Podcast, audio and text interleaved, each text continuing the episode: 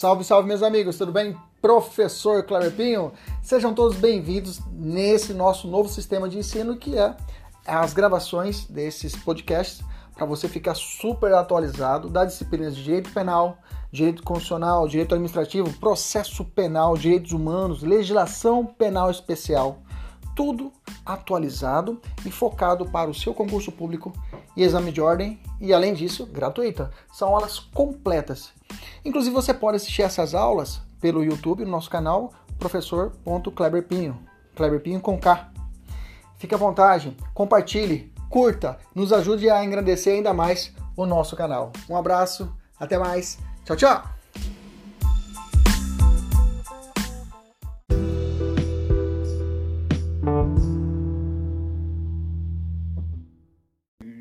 Salve, salve meus amigos, professor Kleber Pinho, trabalhando hoje resolução de questões de direito civil no ponto específico do grande grupo chamado direito de família, ok? Dentro desse grande grupo de direito de família, eu escolhi aqui 10 questões, filés mesmo, que são muito cobradas nas provas, orbitam as provas dessa matéria. Nós vamos falar a respeito de três pontos chaves: união estável, vamos falar também de casamento e vamos falar de regime de bens. Bacana? Tranquilo, pega o seu material aí. Pessoal, tô sem material, professor. Pega o seu Código Civil e deixa engatilhado a parte de direito de família para frente, tá bom? Deixa lá 1517 para frente, deixa já engatilhado. Vamos lá? Meu copo de suco de uva não é vinho, viu, gente? Segunda-feira é suco de uva para poder aguentar a força.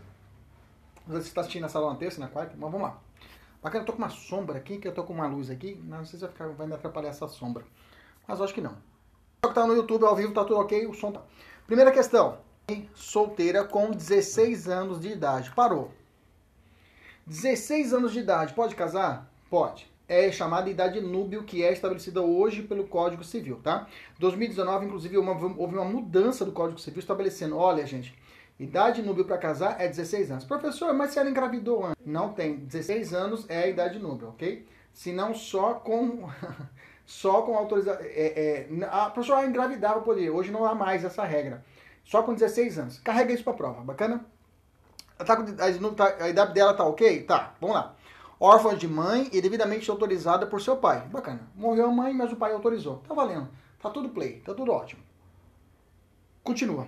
Por seu pai casar-se com Jarbas, filhos de sua tia materna. Bom, tia materna, tia da sua mãe. Então esse cara, se é tia da sua mãe, esse Jarbas é primo dela. Você tá comigo? Vamos pensar o seguinte, ó. Ela, aí vem o pai, de, pai e mãe dela, ok? Aí da mãe dela vai para ti, vai pro, vai pro, vai pro avô, do avô vai para tia, da tia desce para o filho dela, que é o que é o que digamos assim que é o primo dela. Então de novo, ó. Então vamos descobrir esse Jarbas, qual o grau de parentesco com a Rejane? Vamos entender? A Rejane está aqui. Então a Rejane está aqui no centro. Eu fiz até uma tabela. Quem está com material está tá no material. Imaginamos que a Rejane estivesse aqui no centro. Ok? Então eu vou subir primeiro para o pai e mãe. Quando eu subo para o pai e para a mãe, é o primeiro bracinho. Eu falo que aqui é o primeiro grau. Bacana? Do pai, porque como é tia, então nasceu de um avô, né? Então sobe para os avós. Aí eu tenho o segundo nível aqui, tá? O segundo grau. Aí eu vou pro lado que vai ser a tia. A tia colateral, vai pro lado. Então a tia aqui vai ser o terceiro grau. O Jarbas é filho dessa tia, então vai descer para um quarto grau. Um quarto, cada caminho, cada link, cada link que ocorre, eu chamo de graus, tá? É mais ou menos assim. Pessoal que tá, depois você assiste essa aula, gente, que eu fiz no na, é, aqui na referências, deixa eu ver aqui, se dá pra poder puxar aqui, é, exibição, exibir, deixa eu ver se dá pra puxar exibir aqui. Aqui não vai dar pra poder puxar. Ah, deixa eu puxar aqui pra cima, não vai dar. Não vai dar pra poder fazer uma, eu ia fazer uma tecnologia. Bom, enfim, eu ia fazer uma tecnologia aqui com risquinho, mas não dá, porque o, o, o numerador me tampa aqui. Bacana, vamos lá então. Então eu tenho o seguinte, ó. É, a ideia é que de você para o seu pai eu tenho um grau, né? Para o seu avô, segundo grau. Isso aí é a linha de parentesco, né? O parentesco ele pode ser nessa linha reta que a gente fala. Essa linha reta é infinita. Se eu for para cima, parentesco meu ascendente é meu pai, né? Meu, de primeiro grau, um ascendente meu pai. Segundo grau, meu avô. De terceiro grau, meu bisavô. De quarto grau, meu trisavô. E vai indo assim sucessivamente. Para baixo, meu parente descendente de primeiro grau, meu filho. Depois disso, meu neto. Depois, meu bisneto. Bacana. Para os lados, eu tenho chamados colaterais. E o que pega nas provas são os colaterais, tá? Os colaterais que pegam. Então você sempre vai contar você, você, você, parte de você. Bom, eu quero descobrir o meu irmão. O que, que meu irmão é? Então vai.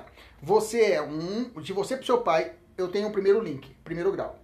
Do seu pai vai nascer o seu irmão. Eu tenho então o segundo grau. Então o seu irmão, seu irmão é, um, é o seu parente colateral de segundo grau. Bacana? E o filho do meu irmão, professor? O filho do seu irmão é parente colateral, que é o link do seu irmão para o seu sobrinho, vai ser um, um parente de terceiro grau, ok? Então, terceiro grau. Entendeu isso? Esse raciocínio? Professor, quer descobrir meu primo. Bacana, como é o caso da Rejane. É, é, a Rejane está aqui parte para o pai dela. O pai dela é parente de primeiro grau. Bom, se é tio, então tem que subir um pouquinho mais, tem que ir mais um degrau, tem que ir pro avô. Subir pro avô. Tá travando? Tá travando muito? O pessoal que tá aí no online, tá travando muito? Dá um feedback para mim aqui. Deixa eu ver aqui. Vou abrir. Vou. vou... É que hoje estou aqui no meu quarto.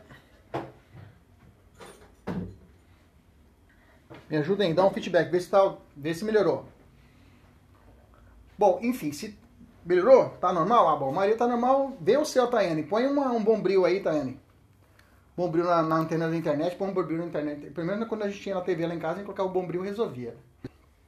Tá bom? Então vamos lá. Então vamos de novo. Ó, a Aline tá aqui, então tá bom, Aline, presta atenção. Então eu tenho eu, eu quero descobrir se eu posso casar com minha prima. É claro que não posso, porque eu já casei. Então vamos lá. Se eu fosse casar com minha prima, então eu vou contar. Por meu pai, eu tenho uma geração, então eu tenho um grau. Eu tenho que descobrir do meu avô, né? Tem que meu avô, porque meu avô pariu meu tio, né? Então vamos subir pro meu avô, segundo grau. Do meu avô para o meu tio, né? Seria o terceiro grau. Da minha tio para minha prima vai ser quarto grau. Então, o, o, com o seu primo, tá? É possível casar os primos? São possível, é possível casar os primos? Sim. É possível casar os primos. Bacana? Só com esse conhecimento eu já matava a questão. Fala, bom, então pode casar. Então a Rejane tem 16 anos, a idade tá ok, ela pode casar. E ela tá casando com é, é filho de sua tia materna. Aí só sendo tia materna, então, pô, então é, é o meu primo. Bacana sendo ele solteiro e capaz com 23 anos de idade. A respeito do casamento realizado, é correto afirmar que, vamos lá, letra A, é nulo, tá errado.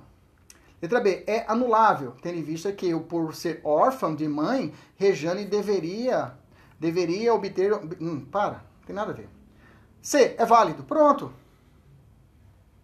É válido. Letra D, anulável, tendo em vista que o parentesco existente entre Rejane e Jarbas. Errado. Vamos, vamos ver para os artigos. Pega o seu artigo 1517 do Código Civil. Pega aí para a gente tirar a prova. Primeiro vamos investigar a idade, se está certa a idade. 1517, pegou? Bacana, vamos lá.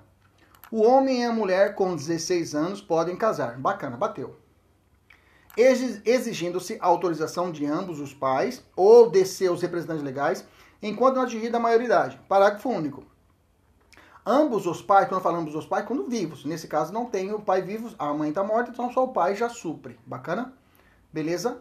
Maravilha. Vamos continuar. Parágrafo único do artigo 1517. Pega aí o 1517.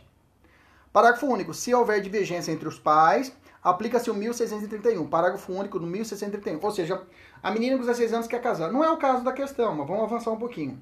A menina quer casar, mas o pai não quer deixar. Quem vai aplicar isso? Quem resolve? O juiz. O juiz resolve isso. Onde é que está isso? Lá no parágrafo único do 1631. Pega o seu vademeco, vai no 1631. Vai, eu te espero, você chegar lá. 1631, isso. Vai lá no 1631. Parágrafo único.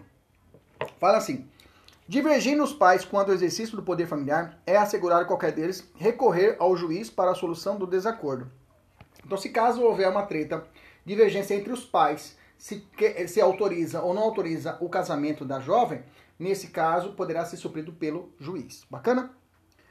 1520, pega o 1520 aí, volta para 1520. Vai, pega o 1520. Pegou 1520? Vamos lá. Não será permitido, em qualquer caso, antes disso, a idade está ok, né? 1517 bateu. Olha só 1520. Não será permitido em, em qualquer caso, em qualquer caso, ah, engravidou, vamos casar. Não, não. Tem 13 anos, vai, não, não vai casar. Mas engravidou, professor? Não, não vai casar. Tem que esperar a idade nova, 16 anos. Ah, antes, antes podia, agora não. Ah, não, não inventa. segue aqui, vai. Não tem procedimento do STF e STJ diferente ainda. Bacana? Então, 1520 fala assim. Não será permitido, em qualquer caso, o casamento de quem não atingiu a idade núbia. Vírgula. Observar disposto no artigo 1517, que eu li para vocês. Bacana? Beleza. No nosso material, eu coloquei uma tabela, tá? Coloquei agora, tá? Coloquei agora essa tabela de, da linha de, de, de, reta. Eu procurei ela de manhã, não achei. Eu vou fazer o seguinte, no, na, eu vou mandar esse, um material a mais, né? Uma folhinha a mais com essa linha é, do parentesco para vocês, tá bom? Beleza? Que eu acabei esquecendo de colocar para vocês no material. Beleza? Mais uma observação. É, o 1521 vai falar que, que é a hipótese que nem quem não pode casar. Quem não pode casar? Inciso 1. Os ascendentes com os descendentes. Ou seja, o pai não pode casar com a filha. Olha que interessante, né? Isso que é legal. Eu estudando, isso que é o bacana, né? Você sabe que eu dou aula de direito penal, como eu dou aula de direito, estou aprendendo a amar o direito civil, né? Realmente, antes a gente tinha essa. Quem é penalista, normalmente o cara repugna. Ah, não gosto de direito civil. E porque, porque não conhece o direito civil. O direito civil realmente tem uma magia, tem uma, uma as regras são bacanas, né? E, é o, e também ele regulamenta o seu dia a dia regula bem mais do que o direito penal, né? O, direito civil tem 10 direitos civis dentro do, do código, dentro do direito, dentro do curso do direito, né? E direito penal bem menos. Então, nesse contexto, o direito civil realmente é apaixonante. E é bacana você fazer essa, essa conexão. Eu falo que quando você começa a ficar voando baixo, quando você para, você fala, pera lá, lá no direito administrativo é assim, lá no direito tributário é assim, lá no direito internacional é assim, lá nos direitos humanos é assim, você começa a fazer essas conexões. Isso vai te deixar monstro, monstro. Qualquer exame, passou no exame, você já vai querer fazer concurso público, já quer passar para magistrado, ninguém vai te segurar. Ninguém vai te segurar. Só que tem que fazer exercício. Eu falo para vocês, se você não fazer exercício, não tem resultado. Não tem resultado. Fica, ah, eu quero passar no exame, eu quero ir, fica assim, não faz exercício, não senta a bunda, não tem. Não tem resultado sem sacrifício. Eu falo para vocês, tem que estudar, tem que dedicar. Tá? Ninguém vai passar a mão na sua cabeça. FGV, é, CESP, a banca, ninguém vai achar, ah, vai ser bonzinho com você. Ah, banca, eu não estudei direito, me ajuda aí. Ninguém vai ter dó de você. Lá fora, no mercado de trabalho, o promotor que estiver na sala de, de audiência vai pisar no seu pescoço. O juiz vai pisar no seu pescoço se você não tiver capacidade técnica. Então, eu falo para vocês, o caminho do guerreiro é o estudo. O estudo que vai fazer. Como que eu estudo? Sentando a bunda na cadeira, resolvendo exercícios, assistindo nossas aulas, resolvendo muitos exercícios. Bacana? Volta pra cá. Já puxei a orelha de quem tem que ser puxado, viu? O recado já chegou aí. Um, é, pra bom entendedor, um risco é Francisco, né? Ou é ao contrário, sei lá. Bacana? Beleza? Então vamos de novo, 1521. Quem não pode casar? Ascendente com descendente. Ou seja, o pai para o filho. O pai para o filho. Não pode casar os dois. Mas te pergunto, o pai pode ter relação sexual com a sua filha adulta? Consentido? Sim ou não? Ou é crime de estupro? Não, ela falou, eu quero. Ela não é louca, não é incapaz. Ela falou, eu quero. E ela tem relação sexual com o seu pai. É crime? Não é crime, viu? Não é crime. No Brasil nós, nós não temos o crime de incesto, né? Incesto, né? Não seria crime isso. Então não é crime a relação sexual, não é tipo, né? Estamos esses dias, estudamos esses dias tipicidade, né? Se um policial pega o sujeito, leva até a delegacia e fala, ó, oh, doutor delegado, esse pai estava tendo relação sexual com a sua filha. E a filha falou: Não, eu quero. Eu, eu quis ter relação sexual com ele. Eu tenho, sou maior de idade, não sou alienada mentalmente, eu quero ter relação sexual. Pronto, acabou. Fato atípico. Fato atípico. Olha só, casando direito penal com direito civil. Que maravilha. Vamos continuar aqui. Inciso 1 já foi. 1521 do Código Civil. 1521 do Código Civil. Vamos continuar. Inciso 2. Os afins em linha reta. Você não pode casar com sua sogra, parceiro. Não pode casar sua sogra. Eu sei que você pode amar, ah, eu adoro, amo minha sogra, ela é linda demais, mas não pode casar com ela. Existe uma afinidade, um limite de afinidade linha reta que você não pode casar com a sua sogra. Que pena, né? Parabéns. Continua. O adotante com o cônjuge, com, com quem foi cônjuge do adotado e o adotado com quem foi seu adotante. Lembra quando nós estudamos adoção, nós falamos que quando realiza-se algo, olha só, agora vamos lá pro ECA. Lá no ECA fala que quando realiza-se o processo de adoção, quando se dá a sentença da adoção, rompe-se por definitivo com a família anterior. Esqueça a família anterior. A partir de agora você tem uma nova família. Aí o sujeito pensa, o menino pensa: bom, se agora eu, sou, faço parte dessa família, eu posso casar com a minha irmã consanguínea? Não pode, viu? Continua os mesmos limites do 1521 continua para aquele que é adotado, tá? Então ele tem rompe-se rompe-se o link com a família anterior, você passa a eh, se comportar como uma nova família, mas os impedimentos do 1521 permanecem. Então você não pode casar com sua mãe, você não pode casar com sua, sua irmã legítima, é, sua irmã consanguínea. Bacana, beleza? Inciso 4. Os irmãos unilateral ou bilateral e demais colaterais até o terceiro grau. Aqui está a resposta. Aqui está a resposta.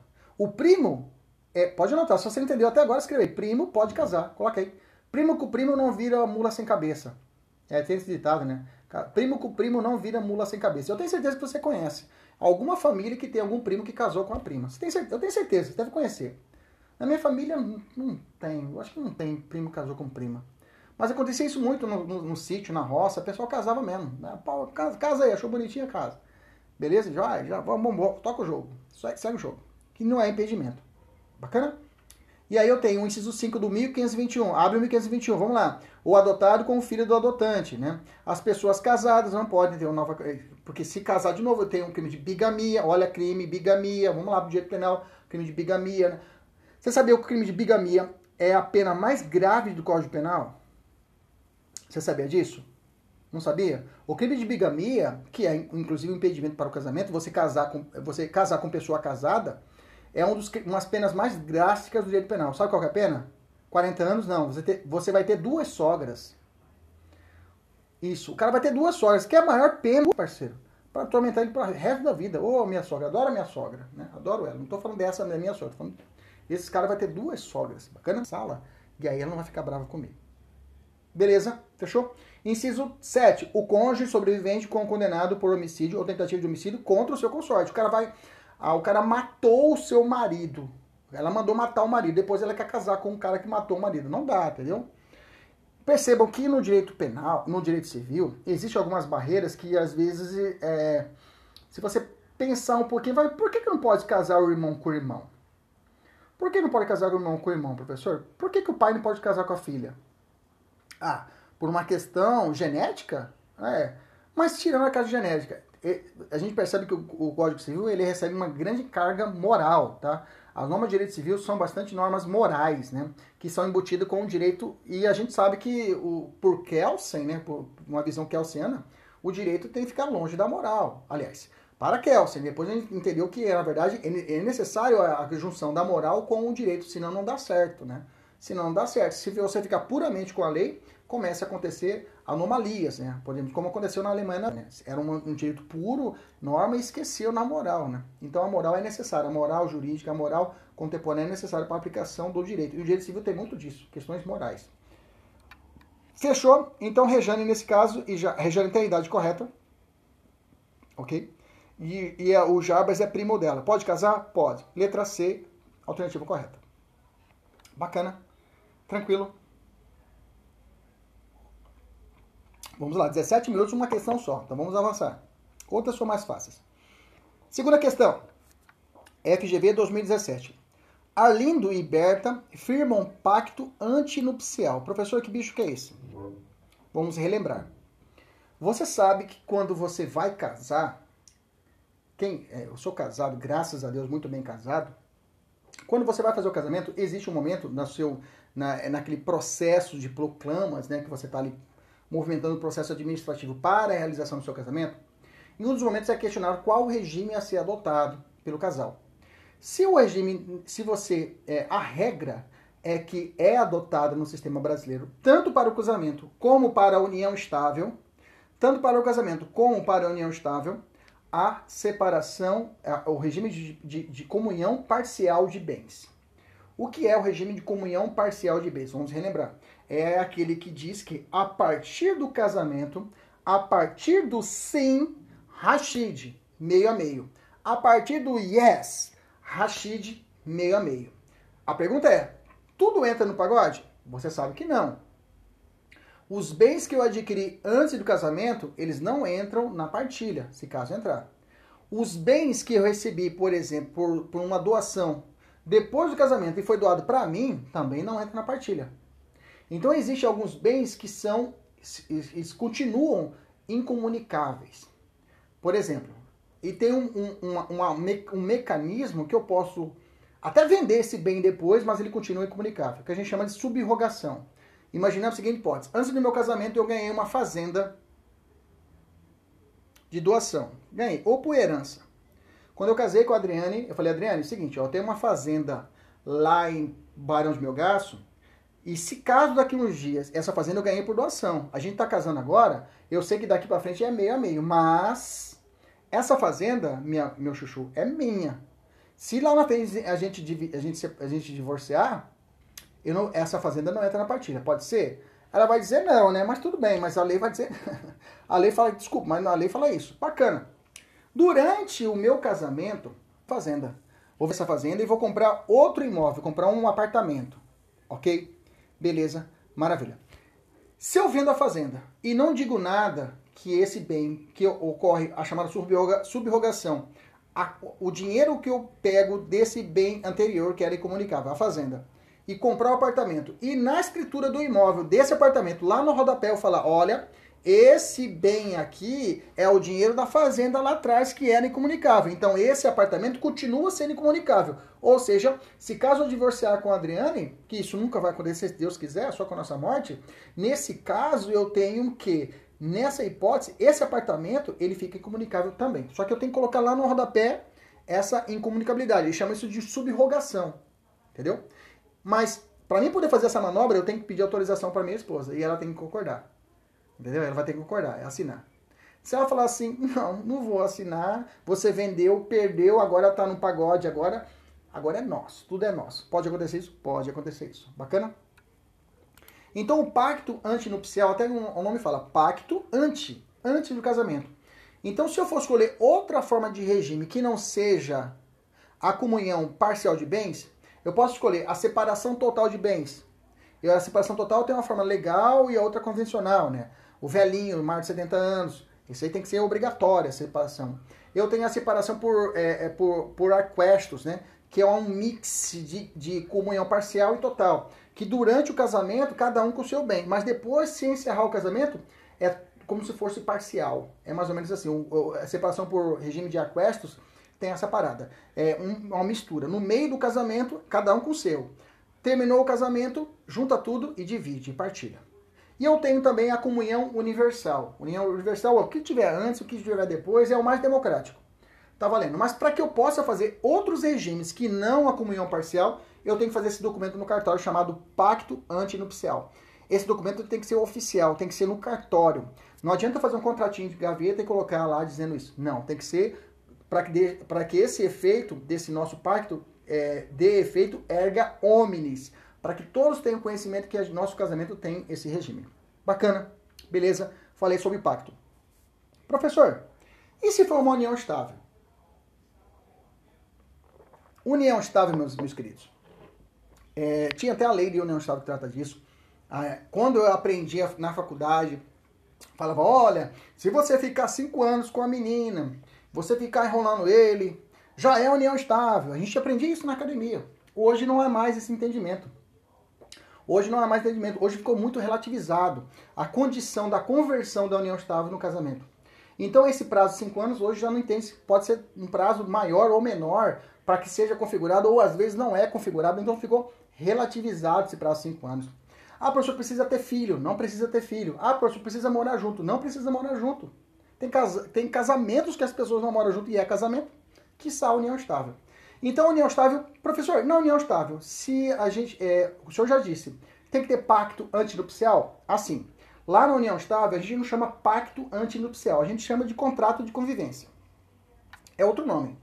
Qual a diferença? É que no contrato de convivência, ele não precisa ser lavrado no cartório. A, a regra é que você tem que lavrar no cartório, mas a regra é um contrato particular. Não precisa ter um, uma, um viés público, tá? Então, é um, é um instrumento escrito particular. Entre as partes é feito um contrato, um contrato de convivência. Isso na união estável. No casamento, precisa do pacto antinupcial. No casamento é documento oficial, erga omnes. Na prática, na praxis, na praxis jurídica, normalmente as pessoas fazem o quê? Mesmo na união estável, as pessoas fazem o quê? Um contrato de convivência, mas é ali mesmo estabelecendo outro regime que não seja o, de, o, o comunhão parcial, outro regime que não seja comunhão parcial no casamento. É pacto antinupcial que eu escolho outro regime que não o de comunhão parcial, outro regime que não seja comunhão parcial, aqui no, no, no, na união estável. Vou falar, vou falar, vou falar do contrato de namoro, vou falar agora. Nesse caso, eu tenho a hipótese do, do, do da, da, união estável. Eu tenho o chamado contrato de convivência. Bacana?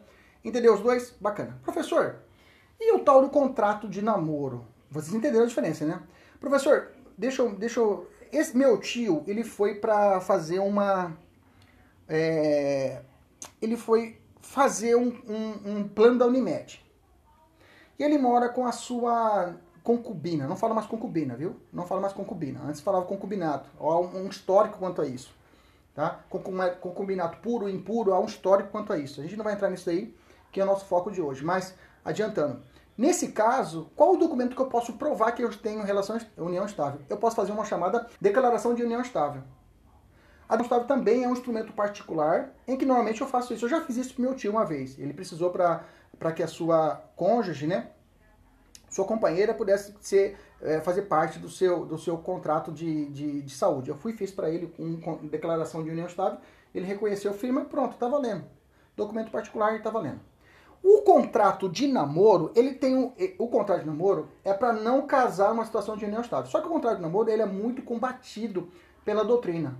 Flávio Tartucci, Daniel Assunção, Plábio Stojo, esses caras tops de direito civil, que eu voltei a ler eles por causa de vocês, né? Voltei a estudar direito civil com a fundo por causa de vocês, meus alunos da mentoria.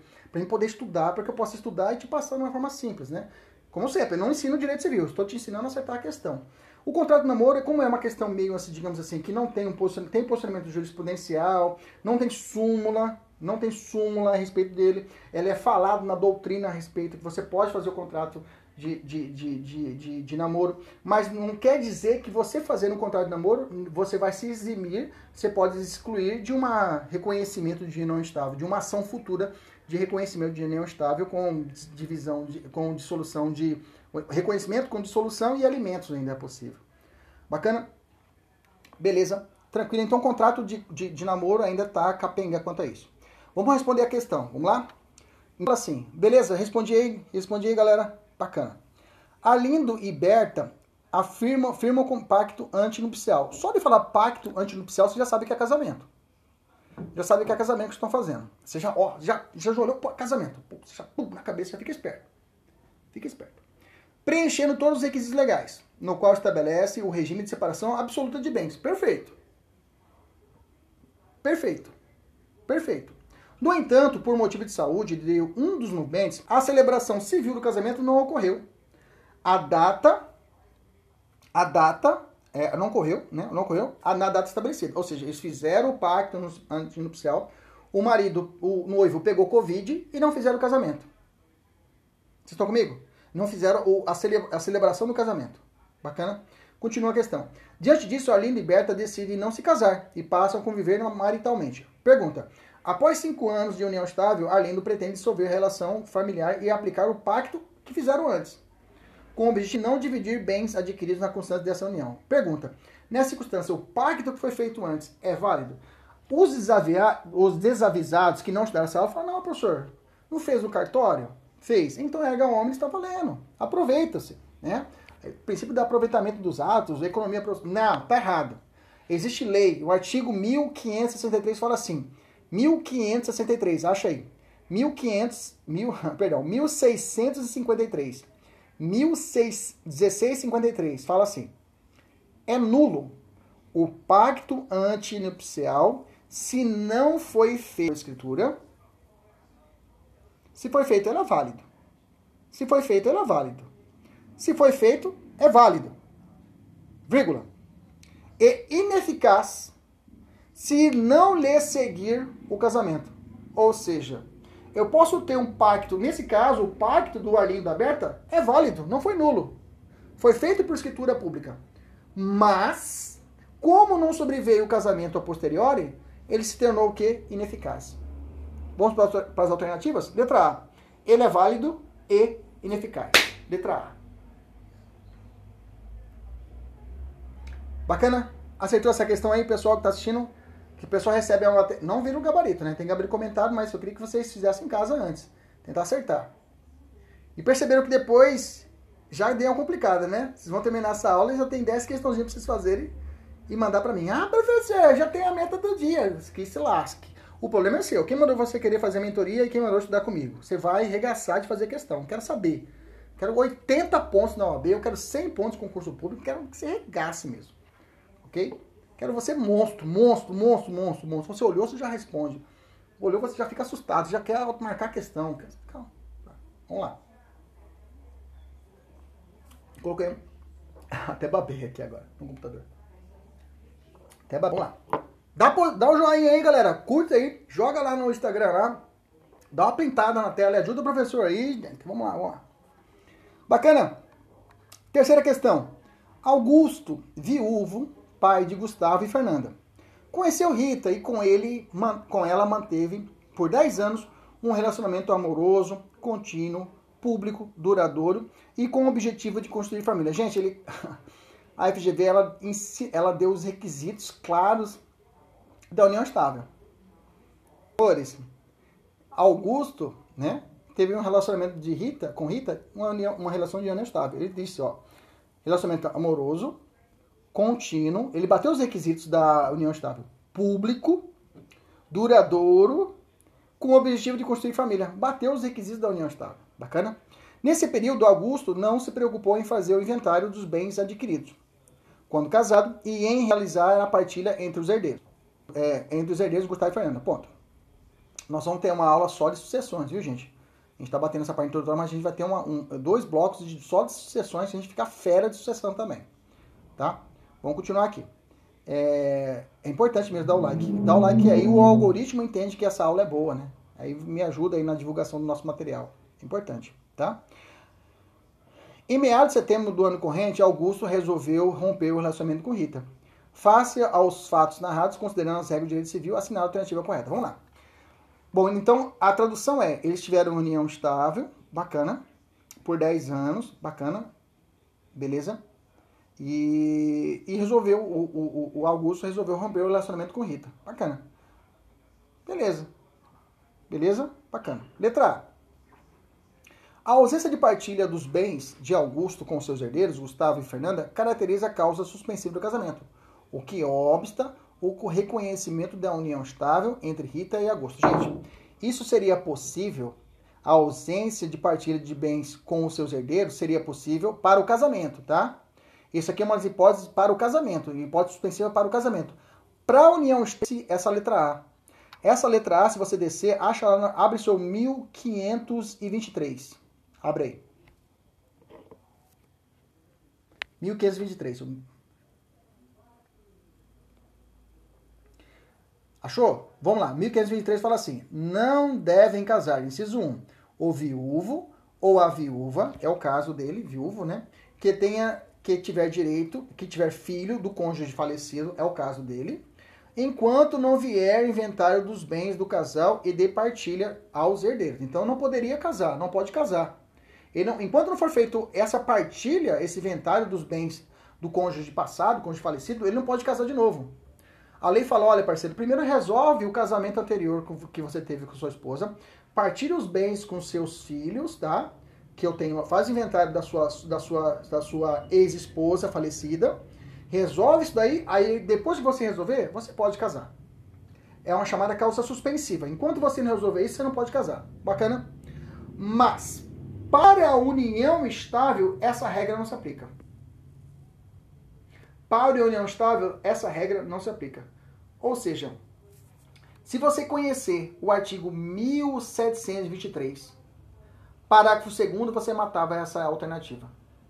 1523, parágrafo 2 Pega aí. Perdão, 1700. Hoje eu tô, eu tô sem óculos. 1723. 1723, parágrafo 2 1723. Pega meu óculos. Please. 1723, parágrafo 2 Fala assim. As causas suspensivas do 1523 não impedirão, impedirão a caracterização da união estável. Ok? Então quer dizer que essa situação dele não ter feito a partilha, ah, não fez partilha da viúva, interessa. União estável não está nem aí. Vai ser reconhecida união estável. Então a alternativa A está errada. Beleza? A alternativa B fala assim, né? Vocês estão comigo? Bacana? Vai anotando. Letra B. Vai anotando os artigos do lado da alternativa. Letra B.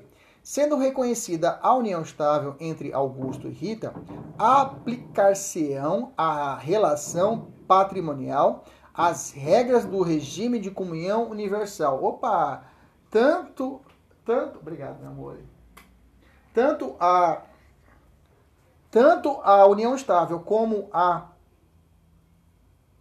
o casamento, a regra é a o regime parcial de bens. Bacana? Então eu tenho que estar errada a letra B por causa disso. Onde é que está escrito isso, professor? Vai lá no 1725.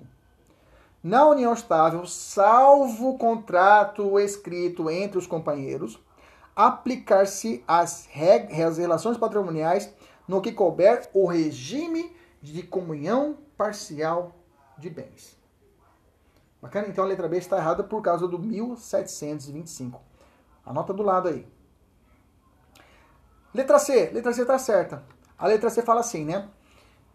Em razão do fim do relacionamento amoroso, Rita poderá pleitear alimentos. Normalmente, quando a questão fala o poderá, é uma deixa que ela, estaria, ela está certa, né?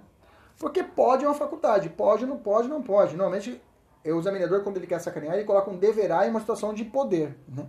Mas quando ele coloca o poderá, então ela pode ou não pode. Normalmente assim, ela, a alternativa tende a estar correta. Mas vamos lá. Em relação do fim do relacionamento amoroso, Rita poderá pleitear alimentos em desfavor de Augusto, devendo para tanto comprovar o binômio necessidade e possibilidade. Se eu não soubesse nenhuma, daria para chutar nessa. Letra D. E qual o fundamento, professor? Letra C.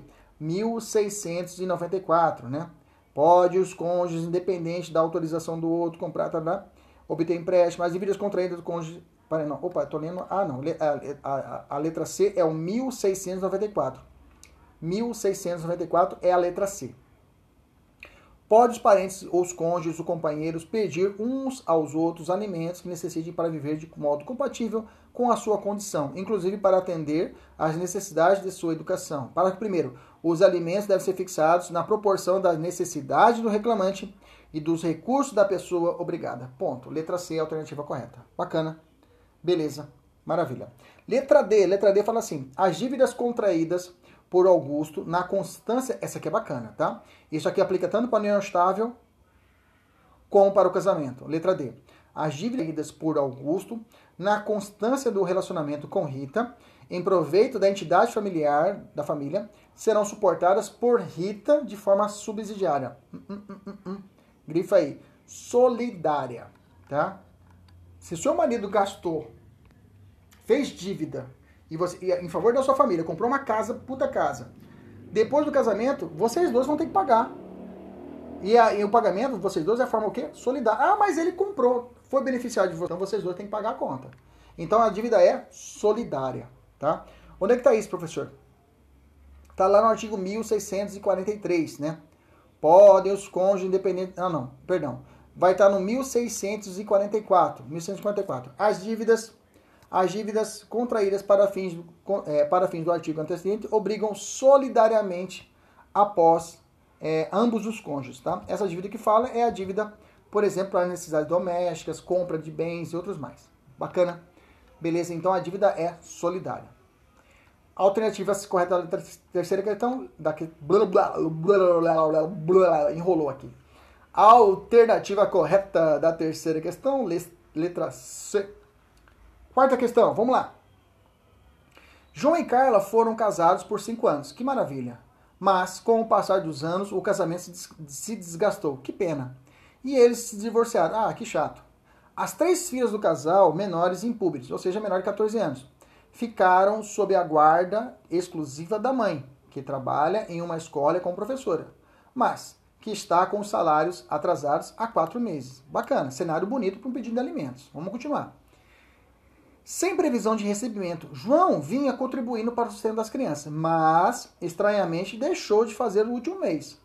Carla, ao procurá-lo, foi informada pelos pais que, de João que ele sofreu um atropelamento e está em estado grave na UTI do Hospital Boa Sorte. Bacana? Então a mãe e nem o pai não tem como ajudar as crianças. Beleza? Como o João é autônomo, não pode contribuir justificadamente com o seu sustento das filhas. Sobre a possibilidade de os avós participarem do sustento das crianças, assinar a alternativa correta. Te pergunto: a responsabilidade alimentar da criança a responsabilidade é solidária ou subsidiária? Eu falei que a dívida é solidária, mas estou falando agora de alimentos. É subsidiária ou solidária? Já vou adiantar. A única dívida de alimentos que é solidária, anota, anota, é o idoso. A lei de idoso traz isso, tá? O Estatuto de Idoso traz isso. Para o idoso, todos os filhos, todos os netos pagam a conta.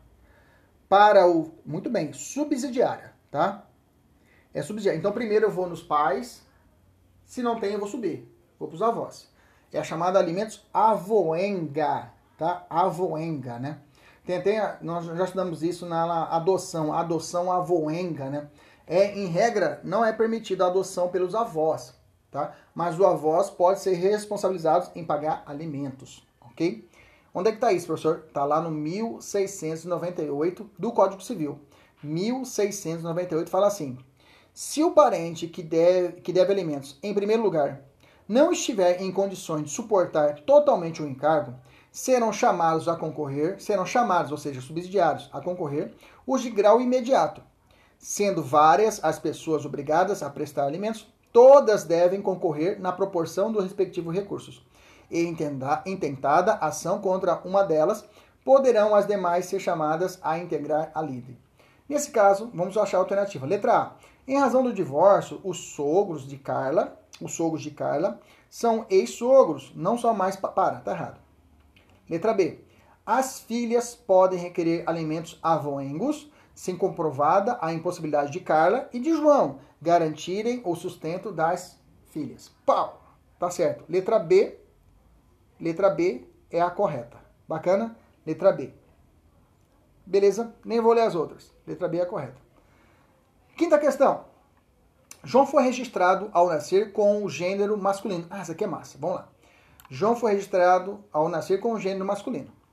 Em 2008, aos 18 anos, fez cirurgia para correção de anomalia genética e teve seu registro retificado para o gênero feminino. Hoje, tranquilamente, hoje não precisa nem provar essa, essa, essa, essa, essa cirurgia de mudança de sexo. Hoje não precisa nem provar isso, tá? A pessoa pode chegar no cartão e falar: olha, eu, meu nome é Kleber, quero chamar de, de Joanete. Joanete, a especialista em fazer salto alto. Não vou rimar, né? Joanete é que rima Joanete, para ficar horrível, né? Mas Joanete é aquela, aquela que gosta de fazer salto alto, entendeu? Tá, sem graça essa minha piada. Mas vamos continuar aqui. Em 2008, aos 18 anos, fez cirurgia para correr. Então hoje eu posso chegar lá e mudar meu nome pronto. E vou assim, bonitão, de homem lá e falar: olha, quero mudar meu nome, meu nome social. E o cartório vai ter que fazer esse registro, tem que mudar meu cartório. Não precisa obrigar. Ah, por que, que você quer? Você trabalha com ele? Não, não precisa. Eu quero mudar e pronto. Meu nome social eu posso ser alterado. Pode alterar. Bacana? Tem até o CNJ que estabelece isso, tem regras do CNJ.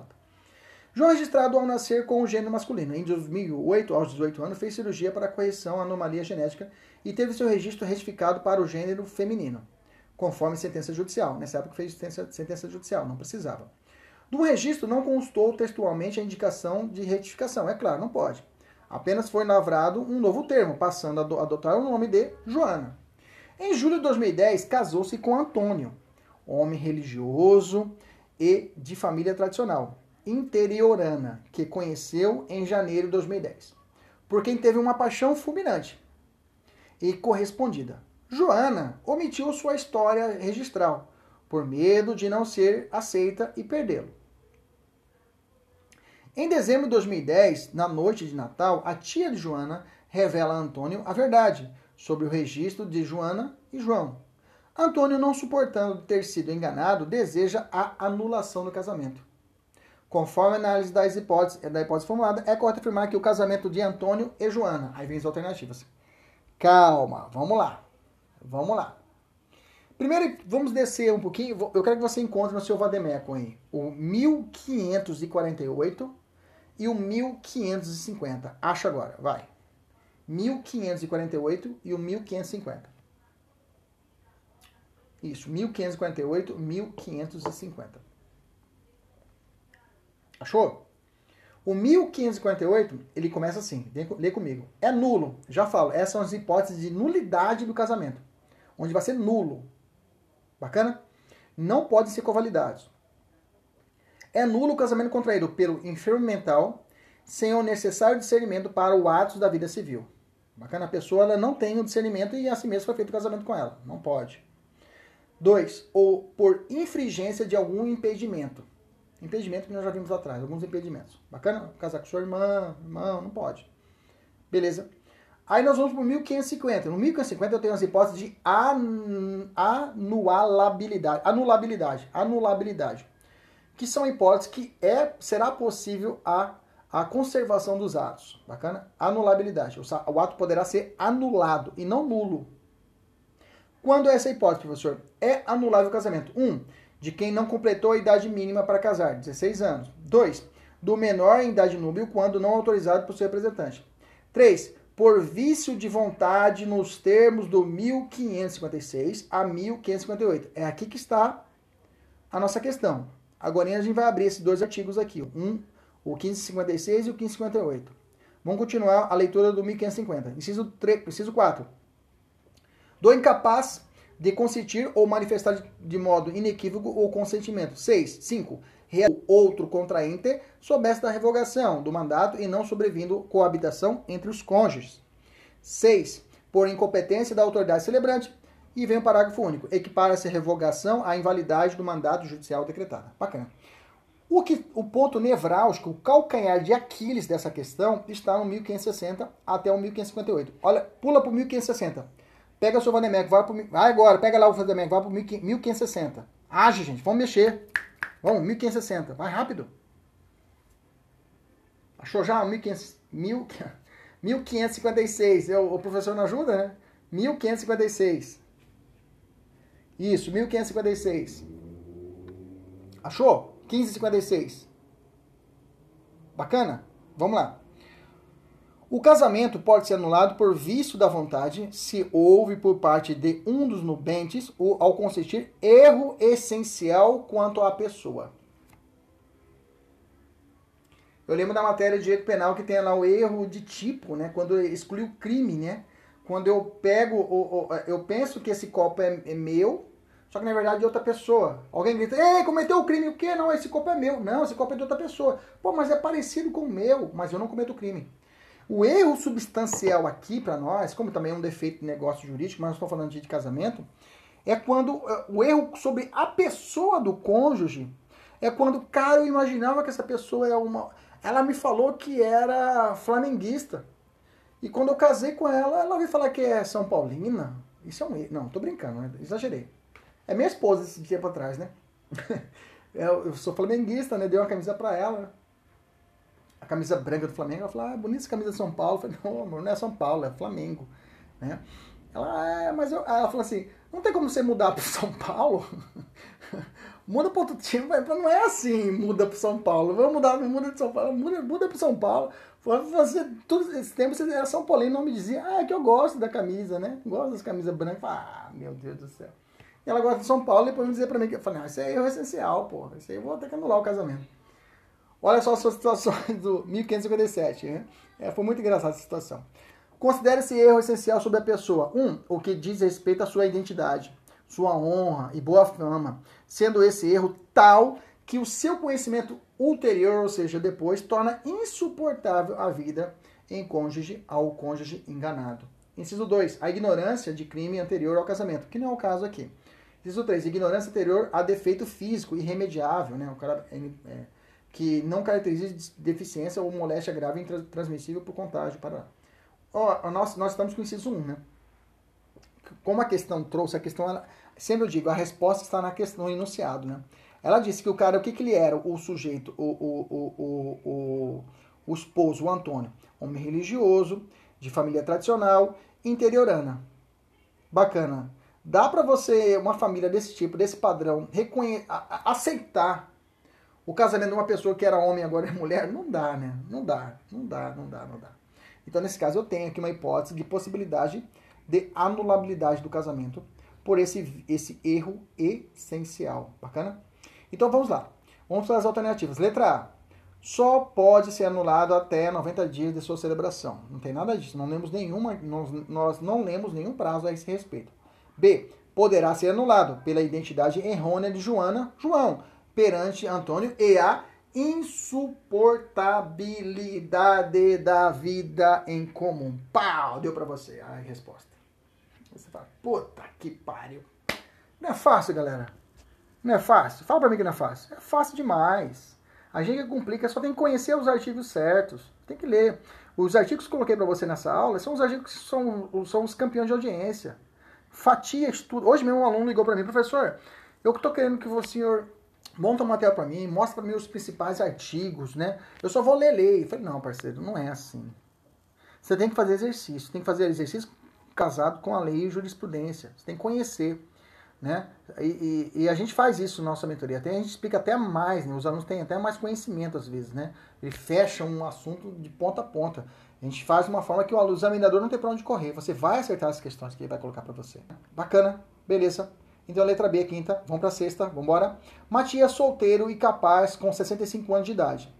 E Tânia, solteira e capaz, com 60 anos de idade. Bacana. Conheceram-se há um ano e agora pretendem se casar. Bacana. Ele tem 65, ela tem 60. Beleza? Tranquilo. Letra A. Res, é, é, pode, pretende se casar. Letra A. É, a respeito da situação narrada, é correto afirmar que Matias e Tânia, e Tânia dever, letra A, deverão necessariamente celebrar o pacto antinupcial, optando expressamente pelo regime de separação de bens. Não, 65 anos não, não precisa, né? Não precisa disso, não precisa ter o regime total de bens quanto a isso. Letra B. Poderão casar-se pelo regime comunhão parcial de bem, desde que obtenham autorização judicial mediante prévia demonstração da inexistência de prejuízos para terceiros. Letra C. Poderão optar livremente dentro dos regimes de bens previstos em lei, devendo celebrar pacto antinupcial somente se conhecer escolherem regime diverso da comunhão parcial de bens. Pronto, artigo 1640 que nós já lemos. É essa. Bacana? É essa a ser marcada. Beleza, tranquilo. Ó, 1640, eu já falei para vocês, né? Que fala a respeito da, da, não havendo convenção ou sendo nula ou ineficaz, vigorará quanto os bens entre os cônjuges o regime de comunhão parcial. Isso é para o casamento, 1640. Para a união estável é o 1725, né? Na união estável, salvo contrato escrito em companheiros, aplica-se aplica aplica as relações patrimoniais no que couber o regime de comunhão parcial de bens. Bacana? Beleza, letra C é a correta da sexta questão. Sétima questão, vamos lá. Arnaldo, publicitário, é casado com Silvana, advogada, sob o regime de comunhão parcial de bens. Bacana. Silvana sempre considerou diversificar sua atividade profissional e pensa em se tornar sócia de uma sociedade empresária do ramo tecnologia. Ótimo. Para realizar esse investimento, pretende vender um apartamento adquirido antes adquirido antes. Opa, a pessoa está respondendo aqui. Adquirido antes de seu casamento com Arnaldo. Bom, se foi adquirido antes, não entra na partida. Beleza? Este mais conservador na área negocial não concorda com a venda do bem para empreender, sobre a situação descrita, assinar a alternativa correta. Veja, mesmo que o bem seja antes do casamento de um dos cônjuges, se durante o um dos cônjuges pretende vender esse patrimônio durante o casamento, ele pretende vender esse patrimônio, ele precisa da autorização do cônjuge. É chamada toga uxória. Mas, professor, peraí. Se o patrimônio é antes do casamento, perfeito. Veio o casamento, bacana. Se vier um divórcio, bacana. Esse bem entra no patrimônio para ser partilhado? Não. Beleza. O senhor disse que se o, o bem foi antes do casamento, beleza. Se a pessoa, que é um dos cônjuges que é dono do, do, do patrimônio, que não vai ser partilhado futuramente, ele quiser vender, ele precisa de autorização do cônjuge? Precisa. Veja, autorização do cônjuge é diferente da partilha dos bens futura. Na partilha dos, dos bens, ele não entra na comunicação. Mas se eu quiser vender, lembra da chácara que eu tinha lá, que eu ganhei lá em Barão de Melgaço? com a minha esposa. Casei com ela, falei, ó, amor, aquela fazenda lá na Barão do Melgaço é minha. Tá? Eu ganhei antes do casamento. Beleza. Ah, eu quero vender. Agora eu quero vender essa fazenda. É, eu tenho que pedir autorização dela. Mesmo que no futuro, se a gente fosse. É, isso nunca vai acontecer, mas se divorciasse, ela, ela não teria. Não teria. É, é, é, não seria partilhado com ela essa fazenda. Mas, durante o casamento, mesmo sendo incomunicável bem, mas é meu, se eu quiser vender ele, eu preciso da autorização do cônjuge. É uma pegadinha, nossa, nervosa. Isso está lá no 1647, tá? Letra A. Silvana não precisa de autorização. Errado. Letra B. A autorização de Arnaldo para alienação por Silvana é necessária, por conta do regime de comunhão parcial de bens. Fechou. Bacana? Tranquilo? Maravilha. É, oitava questão. Flávio e Fernanda se casaram pelo regime. Essa aqui nós já respondemos, né? Regime nós já respondemos ela, mas vamos lá. Flávio e Fernanda se casaram pelo regime de comunhão parcial de bens. Antes do casamento, Flávio não tinha qualquer bem. Bacana. Enquanto Fernanda tinha um apartamento. Bom, então não entra na partilha esse apartamento. Já vou grifar. Não entra no apartamento. Não entra na partilha. Durante a constância do casamento, Fernanda vendeu o apartamento e, com o fruto da venda, adquiriu uma casa. Constando subrogação. Opa, se constou subrogação, continua incomunicável. Beleza? Continua incomunicável como eu ensinei a vocês, como eu comentei com vocês. Beleza? Então continua incomunicável. Bacana? Beleza? Além disso, Flávio adquiriu em seu nome, e sem a participação econômica de sua esposa, um prédio comercial. Tá, interessa. Se, se ele comprou com dinheiro dele, o problema é seu. Entra na partilha. Bacana? Ainda durante o casamento, Flávio recebeu uma chácara em herança. Chácara e herança não entra. Então já vou separar aqui. Chácara da herança não entra. Por fim, Fernanda recebeu uma doação de uma motocicleta. Doação de motocicleta também não entra. Doação não entra na partilha. Vou tirar fora. Beleza? O que sobrou? O único que sobrou para nós é o prédio comercial, que é a letra D que pode ser partilhada. Bacana? Beleza? Cuidado com esses bens subrogatórios, que são subrogados, tá? Cuidado com eles. Onde está isso, professor? Está tudo 1659 do Código Penal. Tá? Esse 1659 você tem que saber de cor. Tem alguns artigos, professor, tem algum artigo principal? Esse daqui é o 1659, você tem que saber de cor. Tem que saber. Como, professor? Pô, pega o papel, papel, papel, pega a caneta, caneta, pega o artigo, artigo e escreva o artigo. E cola na parede. Pronto. E fica olhando para ele. E fica olhando, vai fazendo post-it no seu caderno. Eu vejo aqui várias fotos de alguns alunos que estudam aí, né, que alugam baias, eles colocam pá, um monte de para quando chegar o cara vai a visão ali para lembrar tudo. Bacana? Fica as dicas, tem que anotar, tem que colar, tem que criar. É, um, é esse período só. Depois que passar no OAB, aí é outros 500. Depois que passar no concurso público, é outros 500. Mas essa, essa época tem que ser loucura. Tem que ser loucura mesmo. Nona questão. Penúltima do dia de hoje. Já passou, já, já vai ter uma hora. Deixa eu só salvar aqui o nosso. Que essa aqui. Vamos continuar aqui então. Nona questão. Aline manteve união estável com Marcos durante cinco anos. Que ótimo em é, é, época em que adquiriram aparta um apartamento de 82 metros quadrados. Olha que maravilha. Onde residem. Influenciado por tormentosas discussões, Marcos abandonou o apartamento e a cidade, permanecendo Aline sozinha no imóvel, sustentando todas as despesas desse apartamento. Olha que maravilha. Bacana? Após três anos sem notícias de paradeiro do Marcos, retornou a, é, é após três anos sem notícias de seu paradeiro, Marcos retornou à cidade e exigiu a meiação do imóvel. Olha, eu tirei três anos, três anos sabáticos aí, dei um rolê pela, pelo, por, pela parte do mundo aí, agora eu quero a metade que me pertence. Bacana? Beleza. Sobre o caso concreto, assinar a alternativa correta. Letra A. Marcos faz jus à ameação do imóvel. Ah, tá certo. Ameação do imóvel. Cinco anos de união estável. Ele ficou três anos, depois voltou. E aí ela ficou no apartamento. Bacana? Ele tem direito. Vamos pensar, vamos continuar raciocínio. Letra B. Aline poderá residir no imóvel em razão do direito de habitação. Tem sentido. Letra C. Aline adquiriu o domínio integral por meio de uso capião, já que Marcos abandonou o imóvel durante dois anos.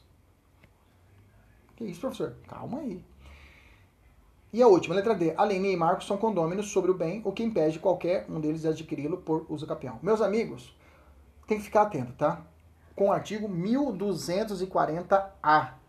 Essa questão foi cobrada em 2019 pela FGV, tá? FGV. Isso, é FGV. E foi cobrada é, recentemente. O 1240A traz essa forma especial de uso capião. A uso capião. Olha lá. Olha o que está escrito. Aquele que exercer por dois anos ininterruptamente e sem oposição posse direta com exclusividade sobre bem imóvel urbano de até 250 metros. Não foi à toa que a questão colocou 80 metros quadrados. Não foi à toa. Não foi à toa que o examinador colocou essa, essa informação. Ok? Não foi à toa que colocou também na questão que sem notícias de paradeiro dele. Ok? Não foi à toa que ela colocou o prazo de três anos que ele ficou. Tudo te dando dica, ó. O examinador estava te dando dica para você responder sobre imóvel urbano de 250 metros quadrados, cuja propriedade, divi, cuja propriedade divida com ex-cônjuge ou ex-companheiro, que abandonou o lar, é o caso dele, utilizando-o para sua moradia ou sua família adquirir domínio integral, vírgula, desde que não seja proprietário de outro imóvel urbano ou rural. Também chamam isso aqui de uso capião conjugal, tá? Uso capião conjugal. A prova não trouxe né, essa informação se ela tinha o outro ou o outro paradeiro. Não colocou. A departamento onde dia bem ambos não comentou isso, não comentou, não trouxe esse último requisito, desde que não seja proprietário de outro, não colocou esse requisito, ok? Não colocou, mas pelo fritar dos ovos, o examinador ele queria te, realmente que você marcasse a letra C. Ele queria te provar o campeão. Olha só quando o examinador ele quer, ele coloca. E você vai marcar. Então essa forma de uso campeão, tá? É, é, ela tem, vem recebendo várias denominações, né? Uso campeão pro família, uso campeão conjugal, uso campeão relâmpago até, né? A doutrina chama de uso campeão relâmpago. Né? É, na busca, aí nesse caso, às vezes, de impedir que os imóveis vinculados ao programa Minha Casa Minha Vida, né? Possam ficar em situação de incerteza de propriedade, o governo brasileiro acabou por criar essa hipótese especial de uso campeão, muito criticada pela doutrina, né? Rosenwald, esses caras antigos que eu estudei na minha época, né? Nelson Roosevelt, eles criticam friamente essa uso campeão. Beleza? Nona questão, letra C, vamos para a saideira. Em maio de 2005, Sérgio e Lúcia casaram-se pelo regime comunhão parcial de bens. Sempre você grifa qual que é o regime. Sempre você grifa. Amore. O telefone ela fala alto. Antes de casar, ele já era proprietário de dois imóveis. Em 2006, ela fala no telefone, ela pensa que ela não está falando alto, entendeu? Aí vamos ficar ouvindo a conversa dela aqui. Ela fala alto, eu não entendo. Eu falei, vou lá pro quarto pra você ficar tranquilo aqui na sala, entendeu? Vou colocar minha estrutura lá para poder dar minha aula tranquilo. Aí deixa a porta aberta por causa do sinal, né? Aí ela fica falando alto, muito boa. Ela pensa que não tá, ninguém tá ouvindo, mas tudo bem. Vamos de novo aqui. Em vou, tentar, vou falar mais alto, às vezes ela, ela se toca. Em maio de 2005, Sérgio e Lúcia casaram-se pelo regime de comunhão parcial de bens. Antes de casar-se, ele já era proprietário de dois imóveis. Em, em 2006, Sérgio alugou seus dois imóveis e os aluguéis oferidos mês a mês foram depositados em conta corrente aberta. Bacana, então vamos lá. Esquece amanhã, vamos lá. Em maio de 2005, o Sérgio casou com a Lúcia. Bacana? Em regime parcial de bens. Beleza. Antes de casar, ele já tinha. Ele, ele, ele já era proprietário de dois imóveis. Bacana? Em 2006, já casado, ele alugou esses dois imóveis e os aluguéis que foram oferidos, a gente chama isso de frutos, né? Mês a mês, foram depositados numa conta corrente, aberta por ele um mês depois da celebração do contrato de locação.